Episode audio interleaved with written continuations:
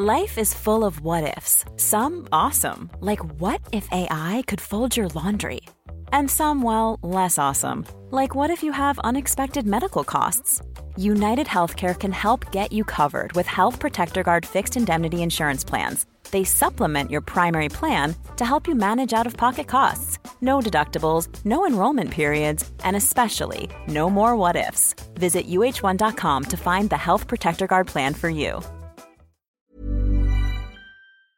Bienvenidos a un nuevo directo más en, este canal.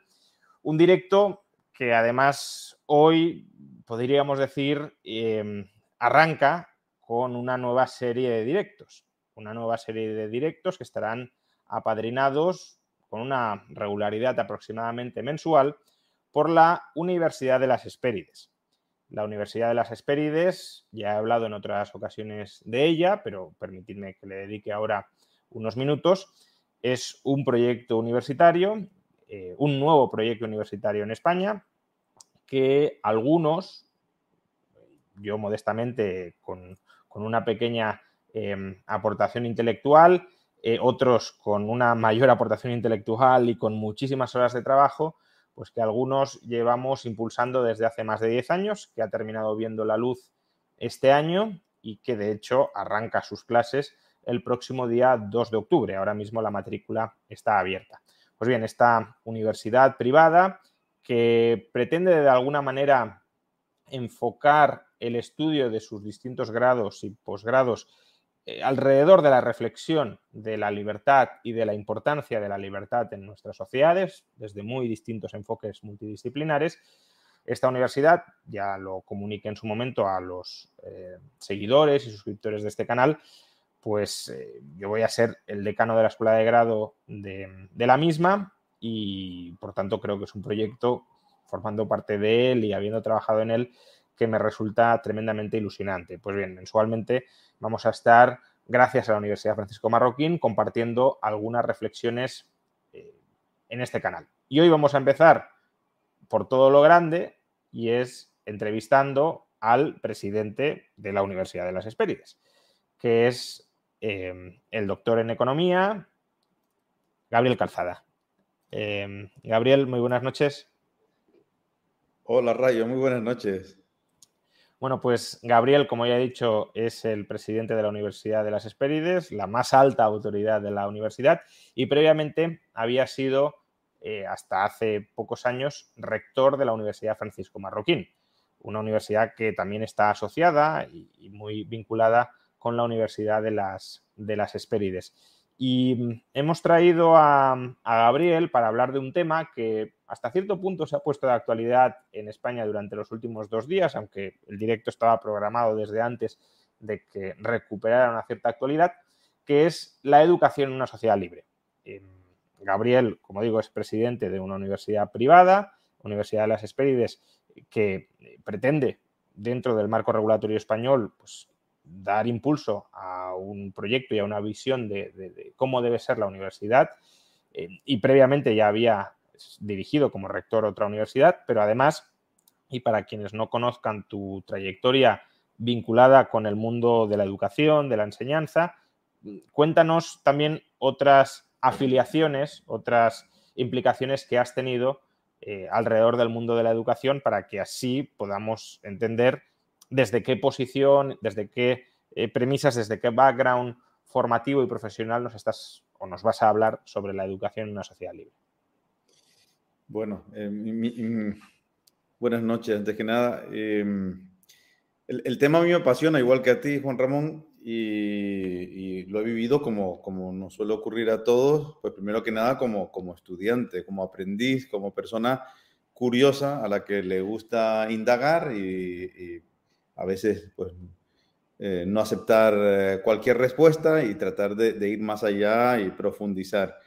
Eh, como nos pasa por otro lado a casi todos, ¿no? Estudié economía, en esos estudios de economía pues me fui convenciendo de que esa era mi carrera, esos eran mis estudios y, participé muy activamente en la vida de, mi universidad, que era la Universidad Complutense de Madrid.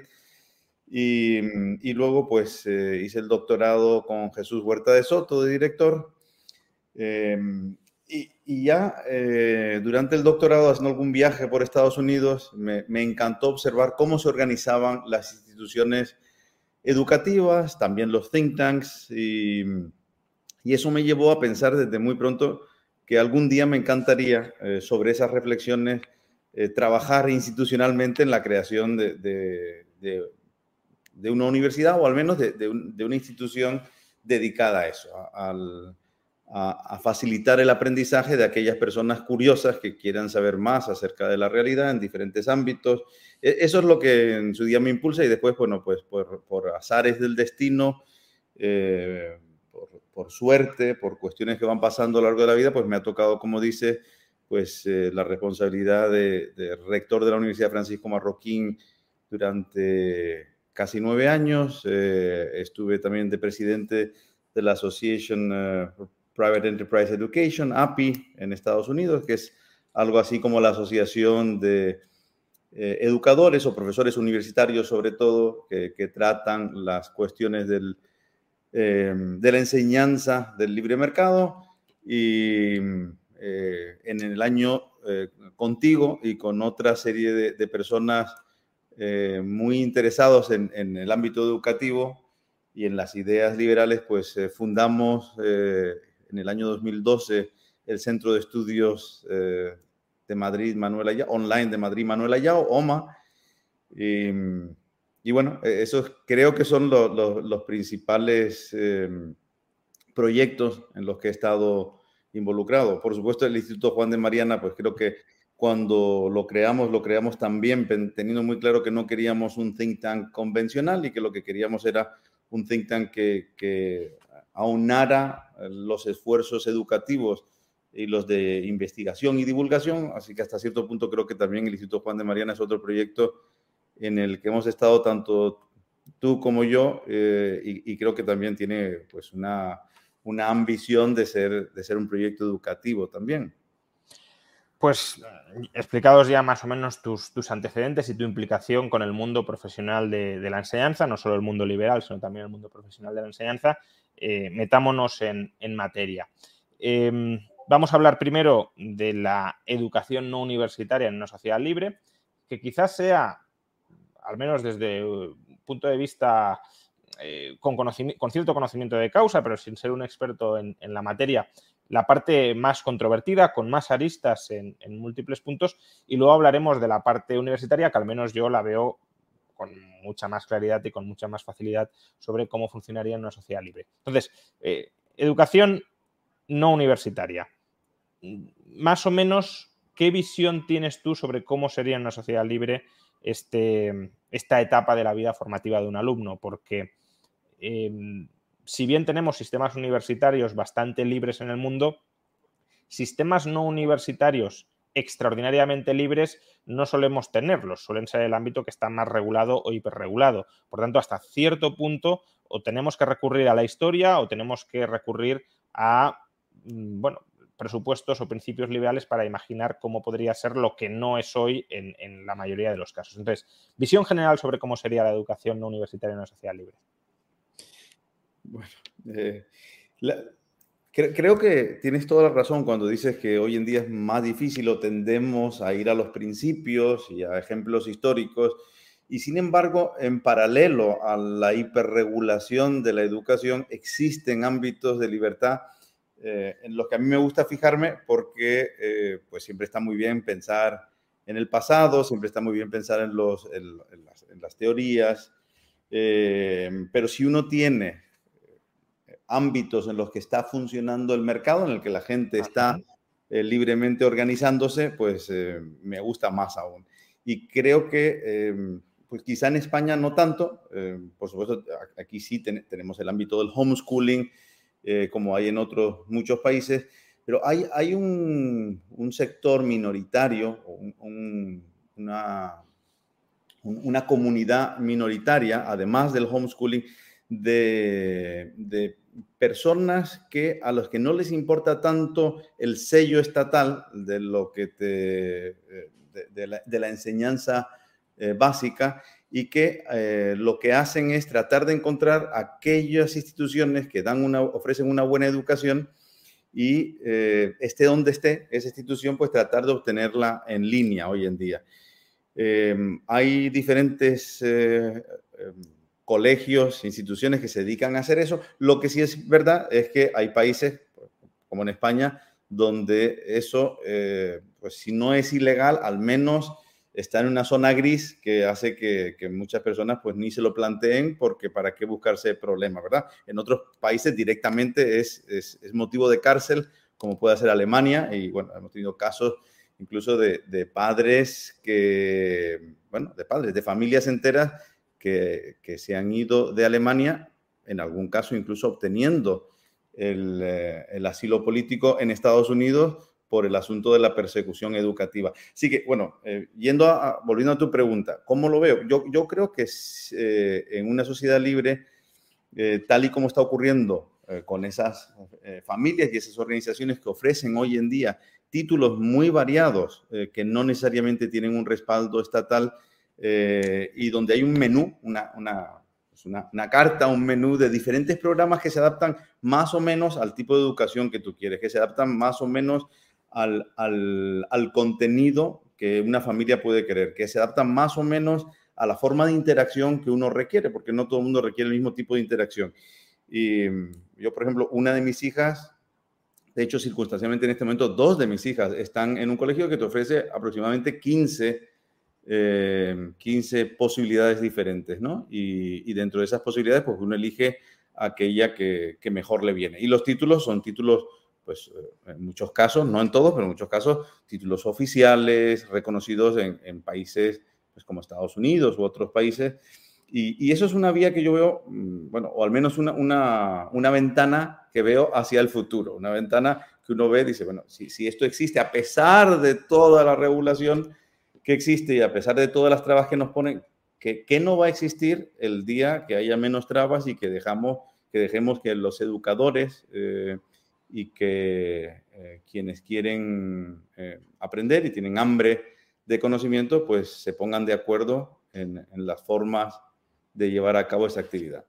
Pues hasta cierto punto podríamos decir que la educación en una sociedad libre sería libertad de elección desde el lado de la demanda y libertad de autoorganización desde el lado de la oferta, de tal manera que casen los distintos empresarios de la educación en un sentido muy amplio, no necesariamente empresarios mercantiles o mercantilizadores, eh, que, también, pero no solo, y em, la libertad de elección de los padres entre las distintas opciones plurales que se les ofrezcan para hacer florecer en un sentido muy amplio a, sus hijos. Eh, sí, sí, eh, una visión muy, muy economista o muy, muy de un economista de lo que acabo de decir, pero un muy buen resumen. Y, además que es que creo que en ese contexto, pues la, creatividad, no, solo el, empuje de la competencia, el acicate de la competencia, los incentivos de la competencia harían que, la organización de la actividad educativa fuese más efectiva, sino que es que además creo que, que la creatividad que habría en el campo educativo, o más que la que habría, la que se podría desarrollar en el campo educativo sería muy superior a la que conocemos hoy en día, porque vamos a ver, yo creo que todos somos conscientes de que debido a tanta regulación, eh, ya no es que esa oferta y esa demanda no casen fácilmente, sino que es que además, eh, mientras el mundo ha ido evolucionando y ha ido mejorando el cómo se prestan los servicios de infinidad de sectores en el campo educativo, pues eh, como que ha costado mucho, ¿no? Como que, como que es muy difícil innovar porque cualquier innovación parece, parece mm, eh, suponer un, costo muy, muy elevado, tanto para los demandantes, como veíamos hace un momento, como para los oferentes. Ya que sacas este tema, nos desviamos un poco, pero bueno, creo que, es apropiado eh, meterlo aquí también para que entendamos eh, la situación en la que se encuentra el mundo educativo ahora mismo. la educación reglada, sobre todo la educación no universitaria reglada, en gran medida sigue anclada en su diseño fundamental al siglo XIX, que era una educación reglada pensada para por decirlo en términos quizá un poco brutos, pero para que nos entendamos, para convertir a mm, personas analfabetas en trabajadores funcionales durante la revolución industrial. Y ahora nos encontramos en una nueva economía, una economía cada vez más digital, cada vez más basada, ya veremos qué hace la inteligencia artificial, pero al menos hasta el momento cada vez más, más basada en el capital humano, en la especialización del conocimiento, y sin embargo el sistema educativo no se ha adaptado. El sistema educativo no, no, no, no ha cambiado profundamente su estructura para dar respuesta a esas nuevas demandas ciudadanas y profesionales como son las de la economía del siglo XXI y no las de la economía del siglo XIX. ¿Qué papel juega ahí la regulación y la burocratización del mundo educativo? Mm, es decir, por un lado, ¿cuáles son los incentivos de la burocracia, los incentivos perversos de la burocracia para mm, perpetuar modelos de educación que pueden ser disfuncionales o desajustados con la realidad del momento. Y también en un mundo donde hay educación privada, pero con barreras de entrada importantes, cuáles son los incentivos que tienen los incumbentes, los que ya están dentro, los que han superado por algún motivo la barrera legislativa, para fosilizarse y para dormirse en los laureles. E-, esa no era una pregunta, esa, eran tres o cuatro. Una reflexión que me gustaría que ampliaras. Bien, bueno, yo, he tenido la suerte en, eh, pues en las experiencias y en, las responsabilidades que me ha tocado vivir de haber estado durante años en, un país eh, que además de ser un, país eh, precioso y hermoso como, como Guatemala, eh, es, un país donde hasta cierto punto tienes un experimento social, un experimento que consiste en que eh, gracias a Manuel Ayao, fundamentalmente, la educación universitaria es prácticamente libre y la educación eh, no universitaria está regulada igual que pudiera estarlo en España o en otros países. Y el resultado, salvando pues la distancia entre, entre un tipo de educación y la otra, pero que en lo fundamental al final, eh, estamos hablando de educación y de aprendizaje, eh, te encuentras con, con, una realidad asombrosamente, pasmosamente distinta. En la, en la, en la, en la más eh, regulada, en la más intervenida, pues te encuentras los, los resultados que cabe esperar. Y es poca innovación, poca adaptación, mucha frustración por parte de quienes, ya, ya, sea en, ya sea incluso ya no solo digo en la educación pública, ¿no? en los colegios públicos, sino incluso en muchos privados, mucha frustración por parte de los clientes, de los estudiantes y sus familias en cuanto a, que ven que lo que ellos están buscando o, el mínimo nivel de personalización eh, que querrían tener, pues no, no lo encuentran. Y en cambio, en el mundo universitario de Guatemala, te encuentras con un número asombroso de universidades de muy alto nivel que uno esperaría en países muy destacados económicamente, muy desarrollados y que son el fruto pues, de un modelo, de un sistema totalmente abierto a la competencia, eh, que, donde se puede innovar, donde no hay que pedir permiso, eh, el, famoso permissionless innovation de, de, Mercatus, ¿no? En donde innovar, no, tú no tienes que pedir permiso a nadie para innovar y poner a prueba algo, es, es el, son los demandantes, eh, en todo caso, los que te van a final a dar permiso para que continúes con, con ese tipo de cuestiones. ¿Qué ocurre? Bueno, y ahora voy un poco más a, la pregunta fundamental que hacía. ¿Qué ocurre cuando esto no sucede? ¿Qué ocurre en, en la educación primaria, por ejemplo, de Guatemala o en la educación eh, no, no, no básica de otros muchos países donde está tremendamente regulado lo que se puede y lo que no se puede hacer? Pues que el, el, el, y donde eh, pues eh, cuando te permiten hacer algo es porque has saltado una barrera que el que viene detrás la va a tener que saltar, igual o mayor, como eh, espero que podamos comentar luego.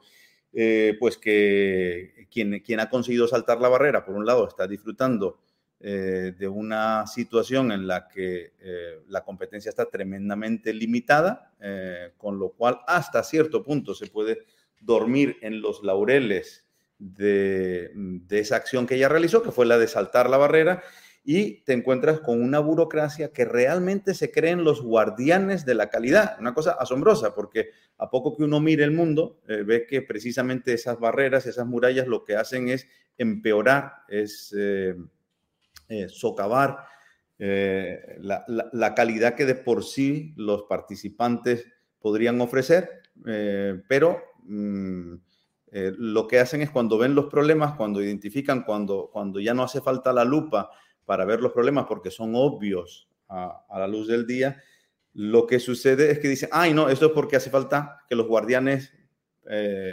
introduzcan una nueva regulación, una nueva intervención. Y así acabamos con una educación eh, tremendamente intervenida, donde los guardianes son, son muy celosos eh, a la hora de dejar que se haga algo fuera de la red de, normas y limitaciones que existen. Y después nos extrañamos y, hacemos grandes conferencias eh, tratando de ver cómo convertir a, a esa zona, a la sociedad donde se ha intervenido tanto en educación, en una zona más innovadora, en una zona, y así tenemos pues desde la cumbre de Lisboa hasta las N cumbres que ha habido posteriormente, eh, con los políticos tratando de ver el problema de la innovación, por qué hay poca innovación, por qué no hay más innovación. Bueno, pues empezando porque no se permite hacerlo eh, así como así, y que si en educación eh, no logramos ser mínimamente creativos e innovadores,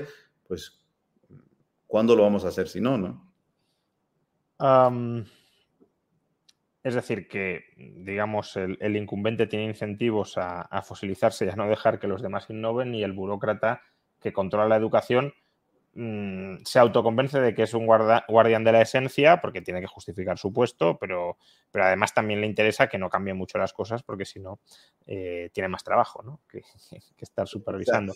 Em, bien, entonces, em, esto último que hemos comentado explica o, nos permite comprender por qué, como decías, aquellos ámbitos donde la educación está más regulada eh, tiende a, quedar esclerotizada, a quedar paralizada, a que no se innove o prácticamente no se innove, y por qué cuando eh, introducimos algo de libertad y de competencia en ámbitos educativos, tenemos mm, diferenciación y diversificación de modelos de enseñanza y también libertad para escoger entre esos modelos de enseñanza por parte de los padres. Sin embargo, em, respecto a esto último, eh, pues puede haber, pueden surgir varias inquietudes y, me gustaría conocer tu, opinión.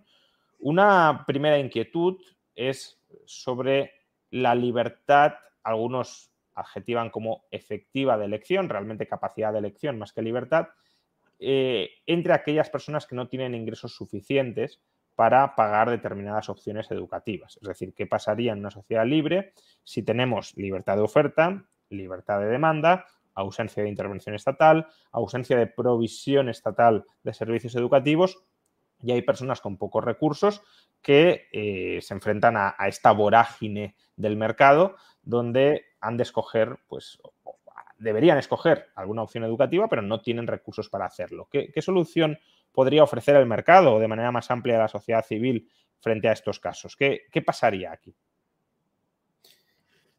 ¿Qué pasaría? Es que no, pasa, no pasaría una cosa, no pasarían, pasarían creo que multitud de cosas. Em, James Tooley es una persona que ha trabajado mucho este campo y no lo ha trabajado solo planteando lo que sucedería en una sociedad libre con las personas que tienen muy pocos recursos. Em, y mm, proponiendo que seguramente, eh, muy probablemente en una sociedad libre, lo, que veríamos es que habría eh, oferta tremendamente económica em, para aquellas personas que, los recursos que tienen son limitados y eh, que tendrían sobre, sería posiblemente propuestas con alto nivel eh, en la calidad de los contenidos y quizá con algunas limitaciones en cuanto a la posibilidad de interacción. Esa es una de, las, conclusiones a las que ha llegado James Tooley y, su equipo. Eh, pero es que no solo lo ha planteado en, en, el nivel teórico, sino que es que él se ha dedicado a abrir colegios en medio mundo para probar si esto funcionaría, sobre todo en países donde la regulación le permitía abrir abrir colegios y experimentar con el modelo. Y ha abierto colegios en la India, ha abierto colegios en, Latinoamérica. Eh, en sus colegios, si no recuerdo mal, porque estoy hablándolo de memoria, los precios por al mes eh, creo que van entre 20 y 40 euros al mes.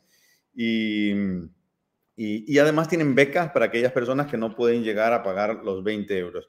Y los resultados son realmente em, muy, muy ilusionantes, muy alentadores, porque se ve que es, eh, logra dar eh, niveles de educación muy superiores al estándar de los países en los que abre esos colegios, muy por encima de la educación pública y claro, deja totalmente en evidencia a aquellas personas que se empeñan en decir que es que eh, quienes no puedan acceder al colegio pagado por, por, el contribuyente, pues se van a quedar sin nada, porque ahí pues no solo está la teoría, sino está la acción de un emprendedor, en este momento rector además de la Universidad de Buckingham, que eh, se ha dedicado a ver si, esto realmente en la práctica funciona.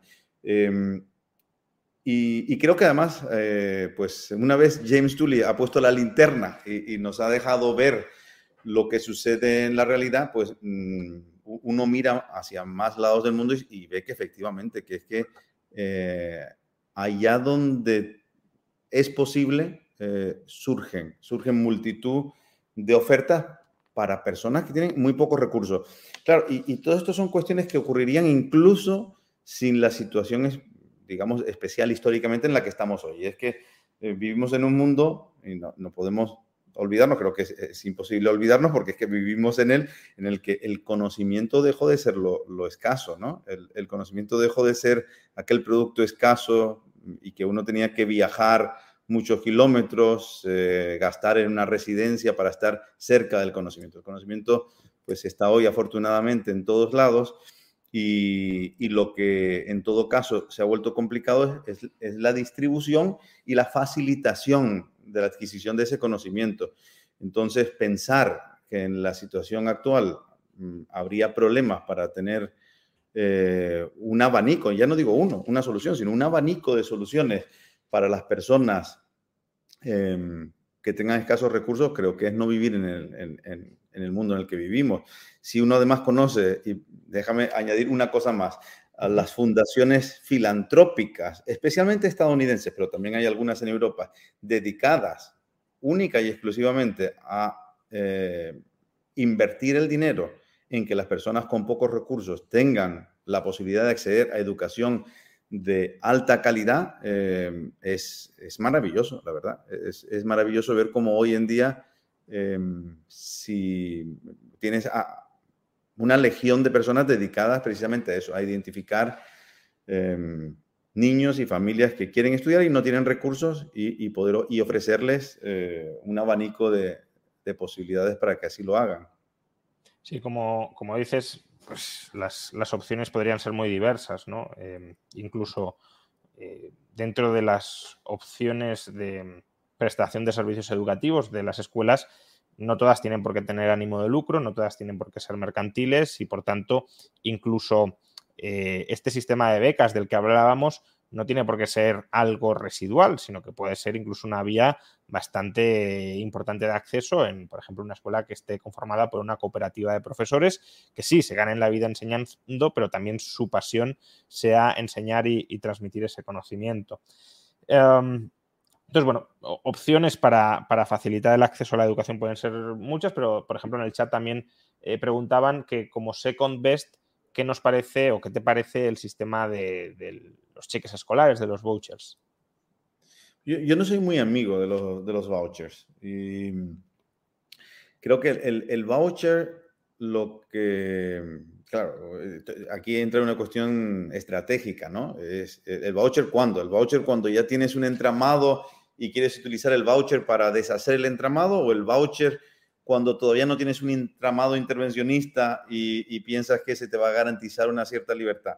Bueno, yo, creo que en cualquiera de los dos casos no es la mejor de las opciones, eh, eh, pero quizá me parece un poquito menos mala eh, cuando tienes un tinglado intervencionista muy amplio montado y, lo, ves como una opción temporal, un paso hacia la desregulación. Em, Dicho eso, el, digamos, uno de los inventores del voucher, eh, Milton Friedman, eh, se arrepintió de, su idea y en, sus últimos escritos sobre el tema, pues eh, dejó de recomendarlo y dijo, creo que no fue una idea muy afortunada, ¿no? Esto de, proponer los vouchers. el motivo por el que lo decía es precisamente el hecho de que con el voucher al final estás creando un, cerrojo, si lo quieres ver así, un, embudo, una, estás dándole la llave de la entrada a la educación a, una burocracia, a un statu quo que eh, difícilmente va a dejar de querer ser eh, la entrada a esto. Quien tenga ese poder, quien tenga el poder de entregar el voucher y de establecer las condiciones del voucher, difícilmente va a querer abrir esas condiciones eh, totalmente. Y, Milton Friedman animó a, sus seguidores, a sus discípulos, a que pensaran en, otras, en otro tipo de alternativas a, esta del voucher. Vamos con otro tema, eh, otra posible objeción o inquietud de, una sociedad no universitaria, eh, una sociedad libre con enseñanza universitaria. Eh, comentaba alguien en el chat que está vinculado a lo que te quería plantear, que mm, al final no hace falta un proveedor de servicios públicos de educación, lo único que hace falta es alguien que certifique la calidad de los estudios, que, que acredite que unos determinados estudios son de calidad y que por tanto, pues eso, necesitamos una institución que certifique planes de estudio y nada más. Em, eso en parte está vinculado con el problema de información asimétrica, es decir, cómo saben los padres que un determinado colegio ofrece buenos estudios y no es un vendehumos, pero incluso más allá de eso, em, la inquietud que creo que de alguna manera subyace en estos comentarios es qué pasaría si en una sociedad libre hay colegios que deciden no enseñar historia de España o no enseñar literatura española. Em, no hace falta una especie de, estudios mínimos comunes para que eh, todos los alumnos del país tengan unos conocimientos homogéneos en algo eh, compartido eh, o cada escuela, cada colegio en su autoorganización de su currículum podría componer el plan de estudios como quisiera y si es así, ¿quién acreditaría que es de calidad?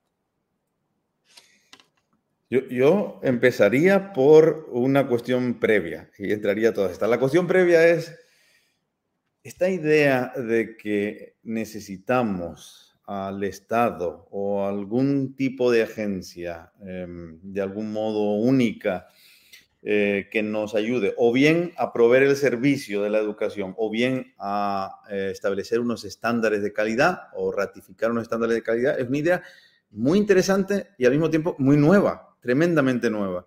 Y mm, si nos vamos al siglo XIX, ni los teóricos de la derecha, ni los teóricos de la izquierda, ni por supuesto los liberales, eh, creían en, algo así. No, no es que no creyeran en algo así, les aterrorizaba a todos ellos la posibilidad de algo así.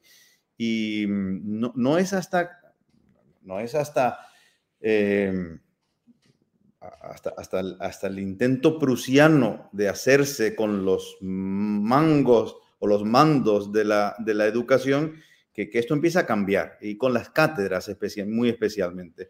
Pero eh, lo que quiero en este momento sobre todo es ver que es una idea muy nueva, que esto em, aterrorizaba, ya digo, no los liberales, es que a los teóricos de la izquierda les ponía los pelos de punta pensar en que en algún día el Estado podría llegar a controlar la educación o que podría estar en manos de una agencia única, monopólica, el certificar qué se puede dar y qué no se puede dar, cómo se puede enseñar, cómo no se puede enseñar.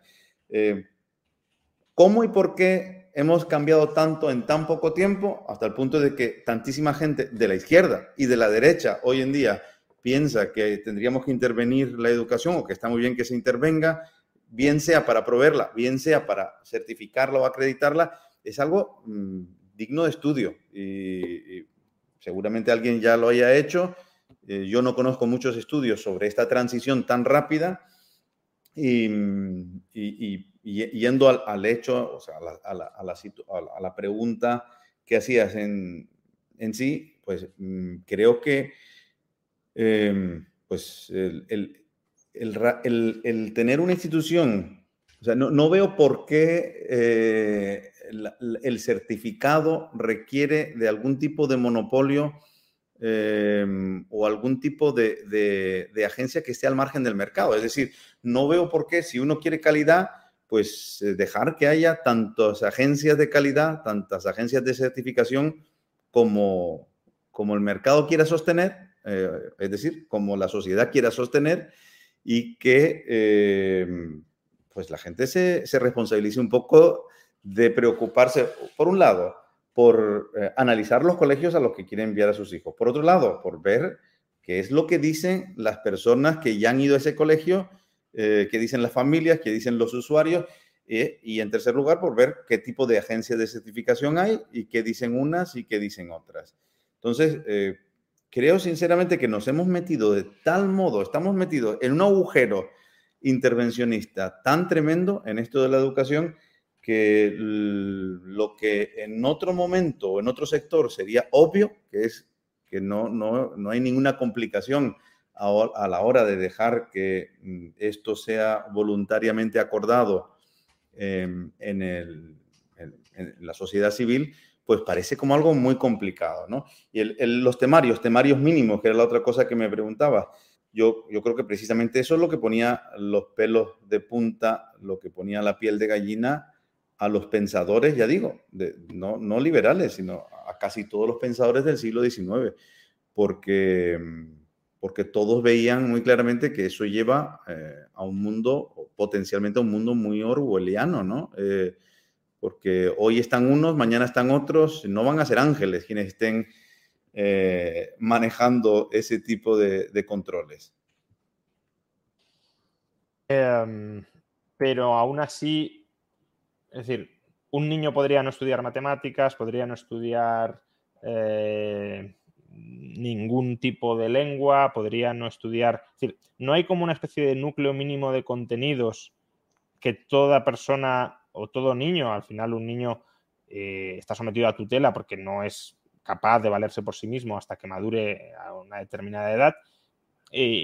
los padres podrían hacer hasta cierto punto dejación de funciones, podrían incluso, eh, no digo en general, pero podría haber casos, ¿no? Eh, podrían incluso anular el desarrollo cognitivo de, ese niño eh, manteniéndolo en el analfabetismo o casi en el analfabetismo. Entonces, ese tipo de situaciones, ¿de qué manera eh, podrían solventarse en una sociedad libre?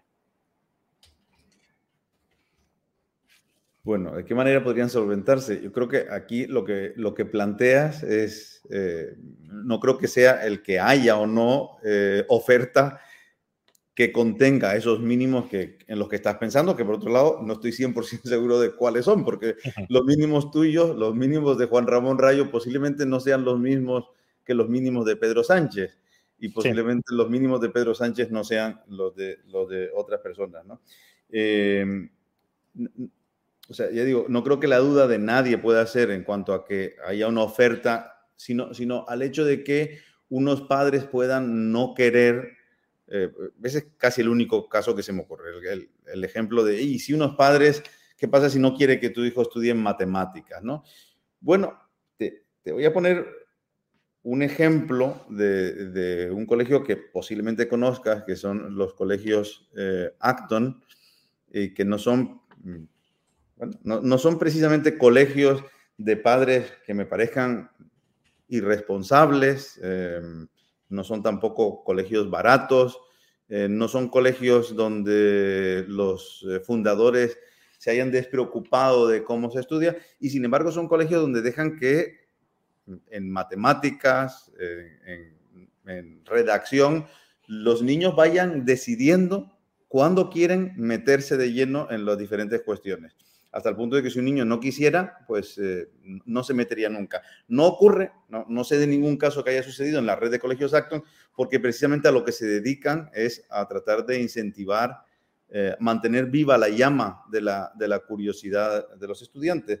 Pero lo pongo como un caso extremo de una red de colegios que ha crecido mucho, se fundó hace, creo recordar, 13 años, eh, ha crecido mucho en, diversos países y allí no hay ningún currículo mínimo. Los niños podrían no querer estudiar algo y ya digo, no creo que sea por irresponsabilidad de los padres, sino precisamente porque los padres creen que en un colegio como ese, em, lejos de dejar de estudiar algo, los niños eh, eh, asumen, van asumiendo, van aprendiendo a asumir la responsabilidad del aprendizaje. Esto no creo que sea, a ver, no estoy diciendo que esto sea bueno para todos los niños, pero que mm, perfectamente esto es una opción que para muchos niños puede ser muy superior, mucho mejor de lo que es un colegio donde todo está eh, establecido, preestablecido, arreglado, eh, y en un mundo en el que se, eh, en el que se obligara a que se tengan que estudiar determinadas cuestiones en determinadas edades,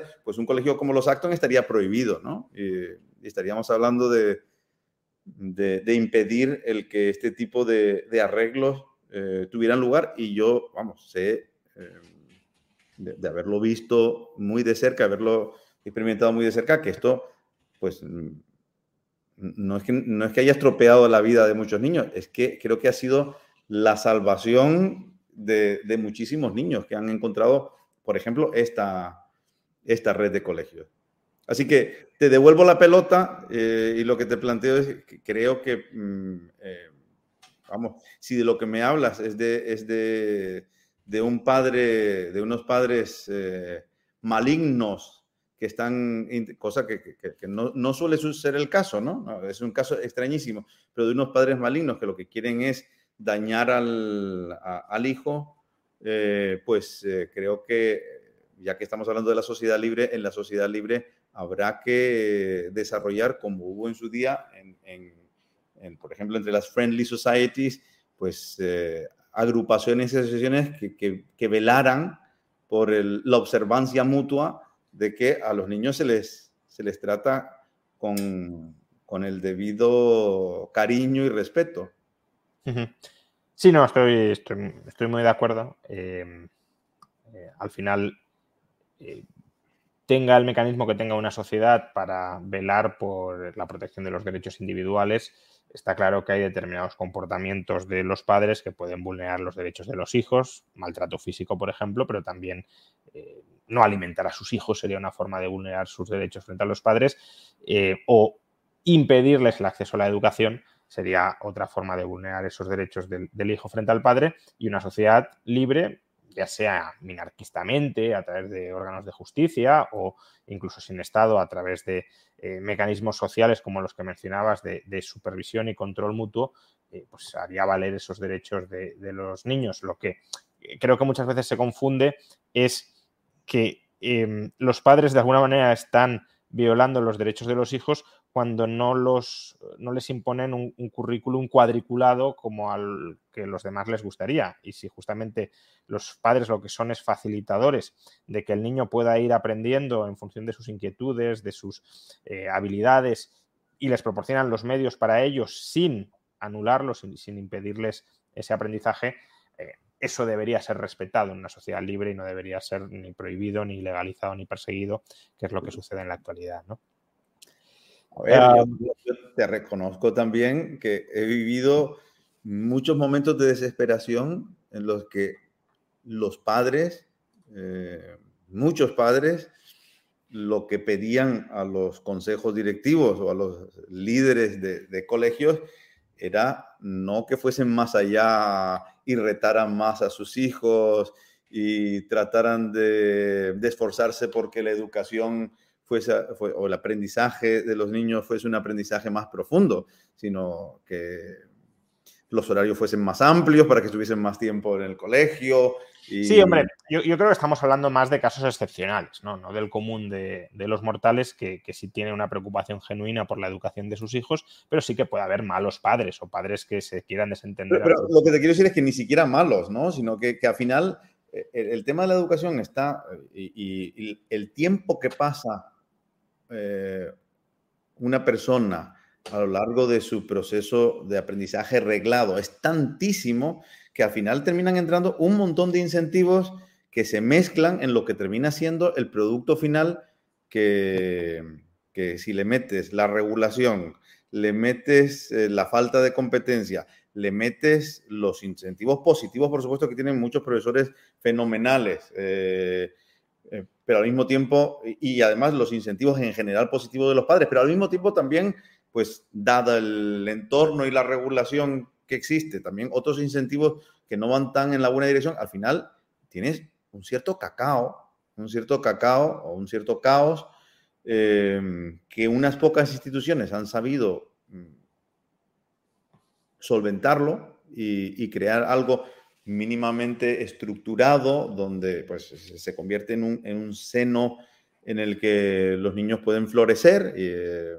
conocer cada vez mejor la realidad, analizarla, y, pero hay multitud, multitud de, colegios o de instituciones de enseñanza que no lo logran, ¿no? que en medio de, ese, de, ese, de esa situación con incentivos tan cruzados, pues terminan siendo reflejo de eso, de, incentivos que van en todas las direcciones y,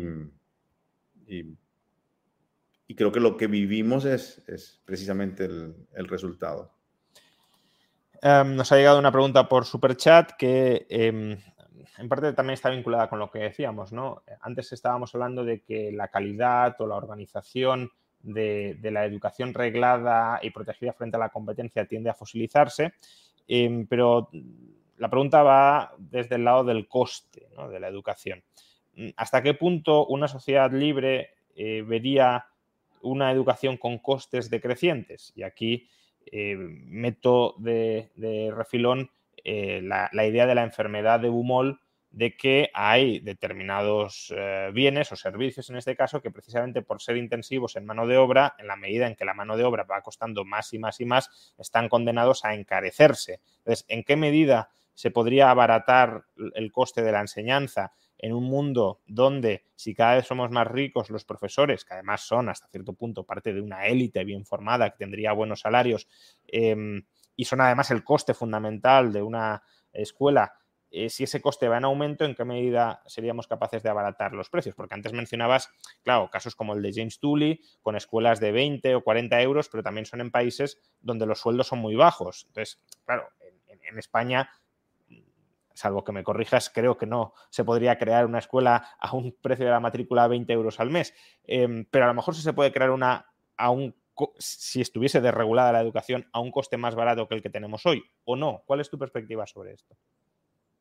Creo que se podría a un coste muy inferior al que tenemos hoy, tremendamente inferior. Eh, de todas formas, creo que cuando hablamos del coste, hablamos, eh, a veces no, no, separamos el coste de la enseñanza que es al que te referías del coste del aprendizaje, que no es exactamente lo mismo. Es decir, el coste de la enseñanza puede estar aumentando por diversos factores, circunstancias, y sin embargo, el coste del aprendizaje no necesariamente tiene por qué estar aumentando. Y, eso es especialmente relevante en el mundo de hoy, que como decíamos, un mundo en el que el conocimiento está ahí, ¿no? y, encima, ya no solo el conocimiento, sino, eh, y está es de libre disposición, sino que además las herramientas que te ayudan a organizarlo en módulos y demás, también están ahí, también son gratuitas, no todas, pero, pero muchas de ellas. Entonces, em, ¿qué puede suceder? Que si el coste del, eh, de la enseñanza sube y sube y sube, y esto es algo, por ejemplo, que vemos clarísimamente en los Estados Unidos en, en los últimos, especialmente 20 años, eh, una subida muy tremendamente por encima de la inflación, eh, a una media cercana a lo que fue la, burbuja, los años de la burbuja inmobiliaria, a un 7 y pico por ciento, cuando creo recordar que la burbuja inmobiliaria era el 8 por ciento, así que tenemos unos índices anuales de, crecimiento de los precios eh, relacionados con la educación superior, me estoy refiriendo ahora, perdón, de Estados Unidos, realmente asombrosos. Y sin embargo, el coste del aprendizaje eh, pues, pues, no, no, ha subido a ese ritmo. ¿Qué pasa? Llega un momento que es obvio, que termina siendo obvio, que la gente, la gente no es tonta. La gente dice, oye, voy a pagar, como puede ser el caso de, muchas universidades en Estados Unidos, ¿no? La media, creo recordar que está en torno a unos 30 mil dólares anuales en Estados Unidos. Bueno, voy, a pagar, y bueno, y digo, esa es la media, hay muchísimas universidades por encima. Eh, bueno, pues voy a pagar eso, depende de que me ofrezcan, ¿no? Ahí se lo empiezan a mirar muchísimo, ya no es cuestión de un título simplemente, ya no es cuestión solo de, bueno, es, no es cuestión de que me den algo que diga qué soy, sino vamos a ver si de verdad me lo dan o si al menos el título señala algo especial que me diferencia del resto. ¿Qué quiero decir con esto? Que eh, cuando ven que el costo del aprendizaje es tremendamente inferior al, al coste que hay que pagar por la enseñanza, oye, a lo mejor el aprendizaje yo lo puedo adquirir de otro modo, muchísimo más económico. Y yo creo que es lo que especialmente em, estamos viendo en Estados Unidos en los últimos años. Y es muchísimas alternativas. claro, allí lo que ocurre es que hay, posibilidad de entrada, es decir, no hay unas barreras tan altas para, para creación de nuevas instituciones. Y entonces, pues, perdona que yo estoy saltando al tema universitario, pero tienes, tienes casos como, por ejemplo, em, Singularity University o eh, Draper University y otras muchas que han entrado y han dicho, ah, sí, esos son los costos. Pues yo voy a ofrecer algo tremendamente original a unos costos muy inferiores a lo que ustedes dicen que es el costo normal de la enseñanza. Y, están arbitrando e, esa diferencia tan grande que hay entre lo uno y lo otro. No sé si con eso contesto al o sea, lo contestas desde el ámbito universitario, pero claro, es que es la experiencia de experimentación más libre que tenemos, ¿no? Y, en, enseñanza no universitaria es más complicado experimentar y tenemos menos ejemplos, pero sí lo tenemos eh, en el ámbito, en el ámbito eh, universitario. Entonces, de alguna manera, en, España estamos como atrapados en un equilibrio bastante subóptimo. Eh, tenemos educación, instituciones educativas públicas anquilosadas, tenemos un sector privado hiperregulado que por tanto tampoco puede innovar demasiado, sí que se diferencia en algunos casos, pero no, tiene plena autonomía para diferenciarse en calidad y en costes tanto como, como, sería factible. Y eso también genera una cierta desafección hacia lo privado, ¿no? Porque parece que lo privado es, es, para ricos, precisamente porque ese es el nicho de mercado que hoy las autoridades españolas le dejan a la educación privada, que sea eh, la educación a la que vayan aquellos que ya estén pagando la pública y tengan medios para, saltándose la pública, contratar, pagar dos veces otra, otra educación. Em, es, complicado que en España, al menos en muy corto plazo, haya una revolución en materia educativa que ponga patas arriba todo lo que hay. Pero mm, aunque llevas muchos años sin vivir en España, ahora has vuelto, pero sin haber estado muy apegado a la actualidad política de España, Mm, de todas las propuestas políticas que uno va escuchando día a día, ¿cuáles crees que marginalmente, en el caso del sistema educativo español, contribuyen a incrementar algo, un poquito, la libertad eh, de los padres y de los centros? Eh, te pongo como ejemplo eh, algo que ha estado en el centro de polémica estos días, que es el PIN parental de Vox. Es decir, que los padres puedan vetar que determinadas, determinados contenidos se les impartan a sus hijos en... Even when we're on a budget, we still deserve nice things. Quince is a place to scoop up stunning high-end goods for 50 to 80% less than similar brands. They have buttery soft cashmere sweaters starting at $50, luxurious Italian leather bags, and so much more.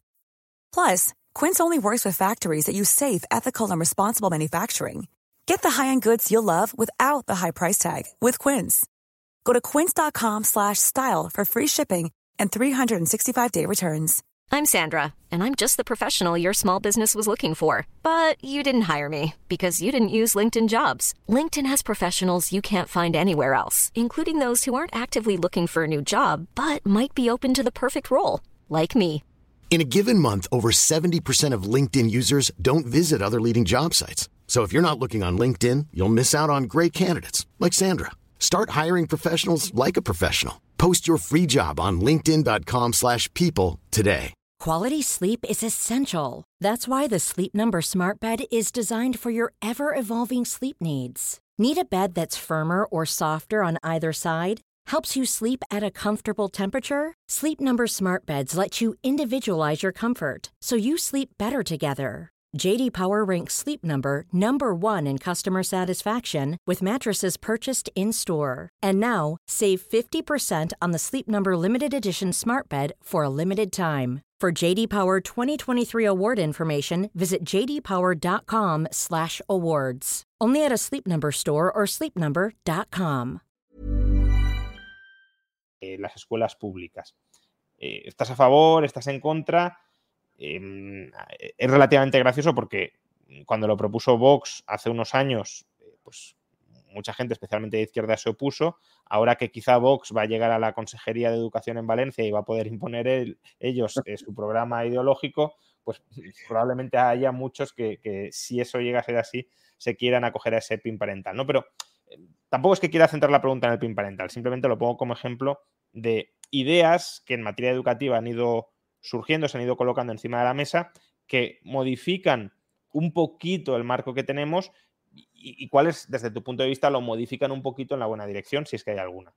Bueno, yo creo que aquí no, no, no puedo, no puedo contestarte, o al menos no, no puedo contestarte pues, lo, bien que quisiera, porque la verdad eh, no conozco nada bien la realidad política española.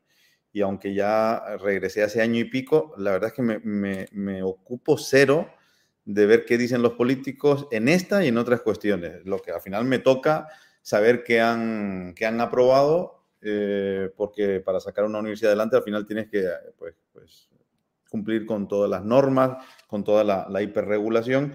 Y entonces, pues uno en ese ámbito al final termina enterándose de qué es lo que han puesto. ¿no? Pero, pero de, verdad, desconozco las, las, propuestas. Sí conozco las propuestas que han hecho diversos partidos en España a lo largo de los años.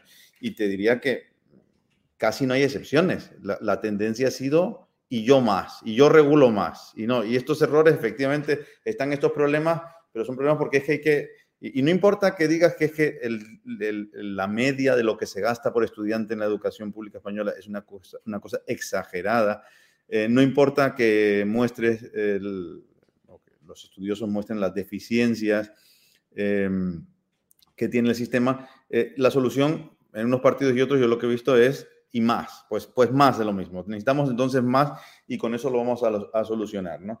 Em, y, pues diversas leyes que si, las comentáramos, que van desde, desde control de los contenidos hasta, hasta pues, em, eh, el, que la forma de enseñar tenga que estar aprobada por, por, por burócratas, pues hay normas que las ha puesto a la izquierda y hay normas que las ha puesto a la derecha. Yo, yo no he visto ningún momento en el que haya habido una verdadera mejora clara en la desregulación.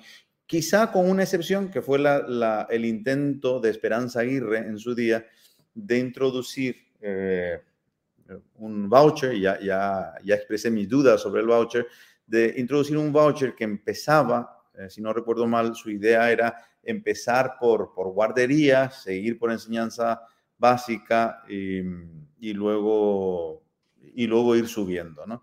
Eh, eso fue un intento de ver si se podía hacer, si se podía entrar en un proceso de, de liberalización, desregulación, pero no, lo que me cuenta del PIN parental, por ejemplo, no, no lo conozco bien, eh, pero suena razonable. Suena razonable que si alguien sea de izquierda o de derecha y hay un gobierno eh, que va a empeñarse en meter unos contenidos que a mí por, motivos éticos, ideológicos, pues pienso que no es la edad, no es el momento apropiado, no es el ámbito en el que tendrían que aprender tales o cuales cosas, pues que yo diga, pues esto no, ok, al resto del paquete, pero esto por favor, para mí, para, para mis hijos, no, ¿no? Me parece perfectamente razonable. Aquí en Pekín, ¿no? Pasemos ahora a la enseñanza universitaria. Hemos hablado de, la no universitaria. Vayamos con la universitaria. Em, porque, bueno, es un ámbito donde yo creo que es más claramente visible los, los beneficios de la libertad y de la competencia. Em, no digo que, que solo o mayoritariamente estén en este ámbito, pero creo que es más intuitivamente entendible porque eh, tendemos a, ver la universidad como una especialización y por tanto cuando uno se quiere especializar, lo lógico es que haya pluralidad de opciones para especializarse y que además haya cierta autonomía a la hora de, em, organizar esos itinerarios especializados o hiperespecializados que puede ser la, etapa universitaria. Em, ¿Cómo sería la educación universitaria en una sociedad libre? Se parecería, por ejemplo, a lo que existe en Estados Unidos, donde cada universidad tiene mucha autonomía para autoorganizarse y, esa podría ser alguna semejanza, pero ¿en, qué se diferenciaría? Porque antes también has mencionado que en Estados Unidos ha habido una inflación, al menos en muchos centros, de coste de la universidad. Entonces, entiendo que tampoco Estados Unidos ha de ser una referencia en todo, eh, quizás quizá sí en parte, pero no en todo, eh, en materia de enseñanza universitaria en una sociedad libre. Sí, no, desde luego, Estados Unidos no es una referencia en todo y sí, sí creo que es, pues, aporta cosas muy buenas a, los ejemplos internacionales de, cómo establecer un ámbito educativo, por ejemplo, en cuanto a que se da mucha más competencia que en otros lugares, pero después tiene eh, problemas serios. Eh, uno de los problemas es eh, toda esta idea de crear espacios seguros, entendiendo el espacio seguro como el derecho de todo estudiante a no sentirse ofendido. Entonces eso ha llevado a una dinámica en, la que difícilmente se puede buscar la verdad en un aula en el que pues, una gran parte de los comentarios no pueden en principio ni siquiera ponerse sobre la mesa eh, porque alguien podría sentirse ofendido ¿no? por ese comentario. Eh, el tema de los costos también lo, es otro ejemplo, otro, otro, otro caso de algo que no, mm, pues hay que entenderlo para tratar de no seguir por ese camino y tiene muchísimo que ver, yo creo que con, con dos fenómenos, con el fenómeno de las, eh, de las subvenciones públicas, ¿no? federales especialmente, a la educación y a la investigación y después con algo que yo creo que es un error histórico en Estados Unidos y en Europa.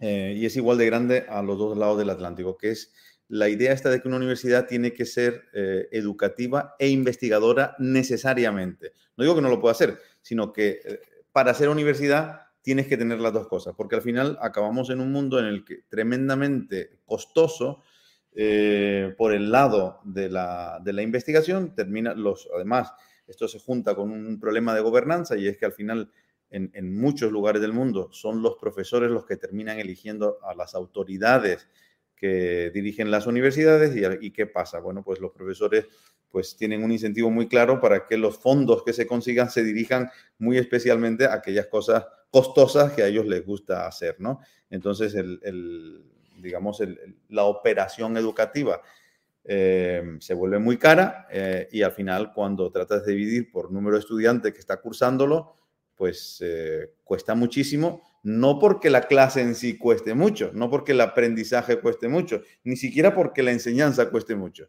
sino porque juntando esas dos cosas has creado un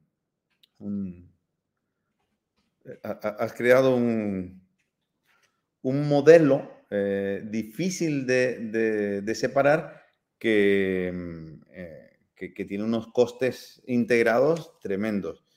Em, pero bueno, eso, eso era sobre las cuestiones. Creo que no hay que imitar algunos de los problemas que estamos viviendo en el, eh, en el mundo educativo, em, especialmente estadounidense, pero también europeo pero sobre la cuestión de cómo, cómo funcionaría, cómo, cuál, eh, cómo funcionaría una educación superior en una sociedad libre. Hay un libro precioso, precioso, eh, que seguramente has leído, que se llama precisamente Education in a Free Society, eh, editado, y además el, capítulo que lleva el título del libro está escrito por los editores, que son Ben Rogge y Pierre Goodrich.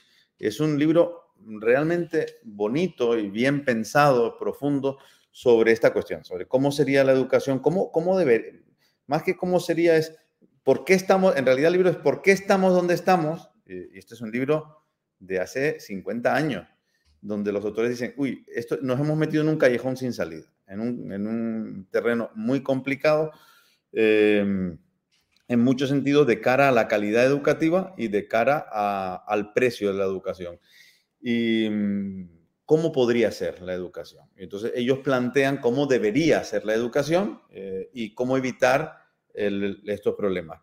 Em, no, digo que ellos tengan todas las respuestas, yo creo que hay, cuestiones que ellos no pensaron, lógicamente, hace 50 años, eh, y hay cuestiones que ellos proponen que a lo mejor no necesariamente son la fórmula única, ¿no? Yo, yo, yo tiendo a alejarme mucho de las fórmulas únicas, las soluciones únicas.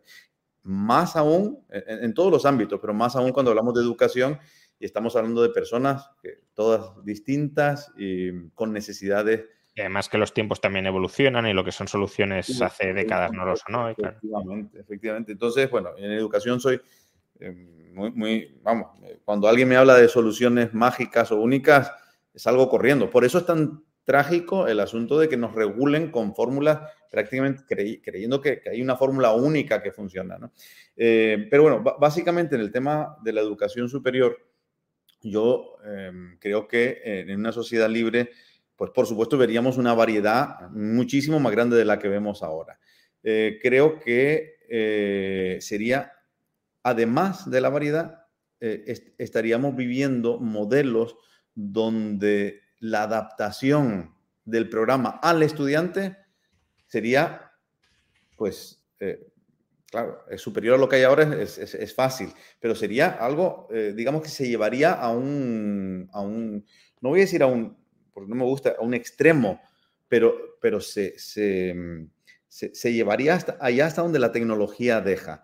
Eh, por ejemplo, no, no, necesariamente teniendo a estudiantes estudiando al mismo tiempo, ni, estudiando exactamente lo mismo, sino que serían programas muchísimo más adaptados a las necesidades de, cada persona. Em, creo que además eh, el nivel de, eh, de, integración del conocimiento, hoy, hoy en día veo mucho, mucho, mucho estudio compartimentado, mucho silo. Y esto ocurre por cuestiones institucionales y ocurre por cuestiones también de, diseño de los programas. Eh, creo que en, pues, la educación deseable en una sociedad abierta y en una sociedad no abierta es una educación muchísimo más integrada, porque es que la realidad es integrada, ¿no? Y una cosa es que a veces como herramienta tengamos que trocearla para entenderla y otra cosa es que la desintegremos. Entonces creo que es una educación que debería tender a ser una educación muchísimo más integrada eh, y una educación muchísimo más activa, en la que el papel del estudiante fuese un papel mucho más eh, de protagonista de, ese ejercicio de aprendizaje en el que está inmerso. Em, ¿Hasta qué punto podemos trasladar estas ideas a España? Porque em, antes he explicado que hemos intentado lanzar este proyecto de la Universidad de las Esperides desde hace aproximadamente 10 años. Y, si no lo hemos hecho no ha sido por falta de voluntad o de medios, sino por barreras y obstáculos eh, regulatorios. Entonces, descríbenos, si puedes, brevemente cuáles son los obstáculos regulatorios que existen hoy para crear una universidad en España y hasta qué punto dentro de la regulación hay margen para la innovación. Bueno, España es un caso, un caso no voy a ser único porque no conozco todos los países, pero, pero casi único entre los países, entre las sociedades que se consideran abiertas. Em, eh, el establecimiento eh, de una institución educativa es algo mm, reconocido, o sea, la, libertad para establecer un, establecimiento educativo, una institución educativa, es algo reconocida en la parte dura de la Constitución y, sin embargo, eh, necesitas un acto político, como es la aprobación de una ley, para que se te reconozcan o te permitan establecer una universidad. Empezando por ahí, ¿no? Algo, mm, la verdad es que casi eh, atenta contra la lógica, ¿no? Si algo es una libertad, ¿cómo es posible que requieras de un acto político? Es decir, de una mayoría de votos en, una, en, el, en, el, en, un parlamento para que te dejen ejercer esa libertad. Es, es un contrasentido y creo que ese es el, primer punto por el que hay que empezar cuál es la situación en España. Pero es que además, pues a partir de ahí, pues te puedes imaginar, eh, te obligan a que el, proyecto esté aprobado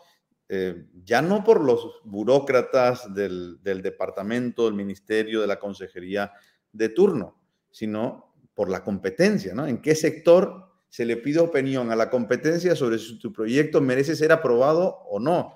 Bueno, pues en el sector educativo ocurre eso, ¿no? La competencia tiene al final eh, que decir algo sobre si tu proyecto merece ser aprobado o no. Es, estamos hablando de que tienes que demostrar que vas a tener demanda, es decir, para que te permitan establecer una nueva universidad, uno tiene que haber hecho una serie de estudios que demuestre que tú vas a tener demanda y además no se la vas a quitar a la competencia.